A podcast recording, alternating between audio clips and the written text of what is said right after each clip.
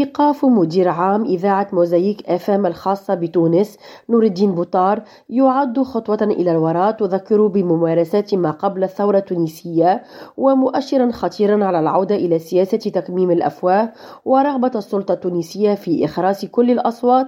هذا ما أعلن عنه نقيب الصحفيين التونسيين مهدي ياسين الجلاصي ويأتي ذلك إثر قيام فرقة أمنية تونسية الاثنين الثالث عشر من فبراير الجاري بإيقاف نور الدين بوطار مدير عام إذاعة موزايك الخاصة بتونس بعد تفتيش منزله وذلك دون الإفصاح لعائلته عن سبب إيقافه. وأوضح نقيب الصحفيين التونسيين في تصريح صحفي بهذا الخصوص أنه ليس من حق الأمن التونسي طرح أسئلة تهم الخط التحريري لأي إذاعة أو وسيلة إعلام وأن ما حدث مع بوطار هو عبث يجب أن ينتهي وفق قوله.